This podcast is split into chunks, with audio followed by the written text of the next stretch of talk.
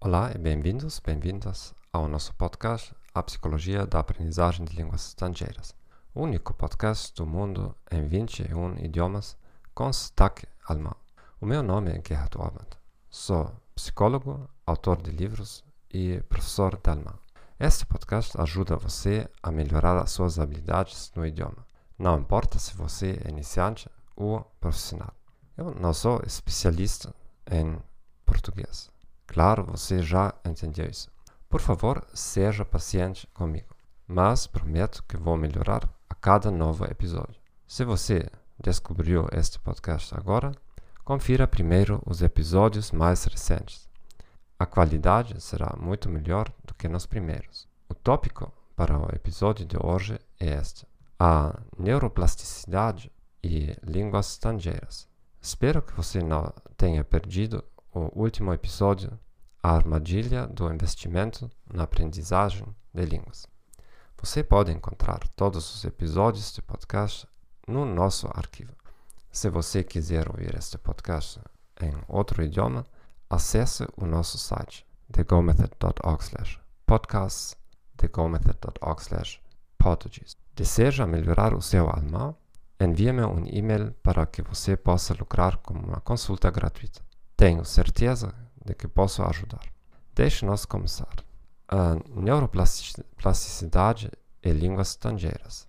De acordo com a Wikipedia, neuroplasticidade, também conhecida como plasticidade cerebral ou plasticidade neural, é a capacidade do cérebro de mudar continuamente ao longo da vida de um indivíduo. Por exemplo, a atividade cerebral associada a uma determinada função pode ser transferida para um local diferente. A proporção de substância cinzenta pode mudar e sinapses podem se fortalecer ou enfraquecer ao longo do tempo.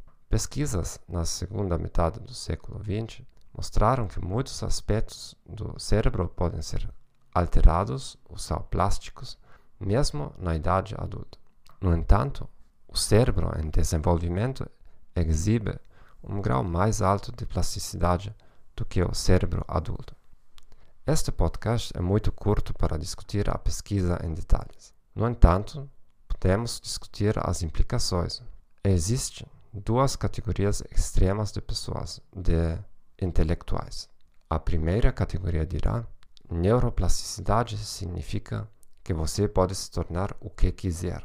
A segunda categoria dirá: o fato de o cérebro ser mais flexível na infância significa que você não deve tentar aprender muitas línguas quando já é adulto.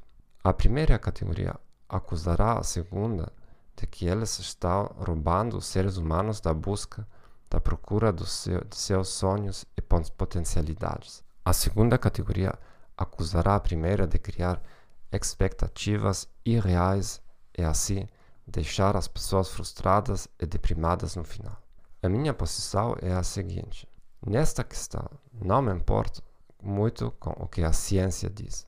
De qualquer forma, haverá diferenças individuais. Algumas pessoas terão mais potencial para mudar seu cérebro, cérebro do que outras. A única maneira de saber do que lado da curva é eu estou é tentar. E mesmo que algum cientista me diga que meu cérebro já está rígido, como eu sei que estou usando meu cérebro atual em todo o meu potencial. Eu não recomendo ter fantasias cor-de-rosa sobre como se tornar titãs intelectuais. Sugiro fazer somente um esforço sustentado no aprendizado de idiomas, mas sem muitas expectativas e sem estresse. Obrigado por ter ouvido o nosso podcast A Psicologia da Aprendizagem de Línguas Estrangeiras. Espero que esta informação tenha sido útil para você. Assine o nosso canal no Apple Podcast, Spotify, Stitcher, o seu aplicativo favorito.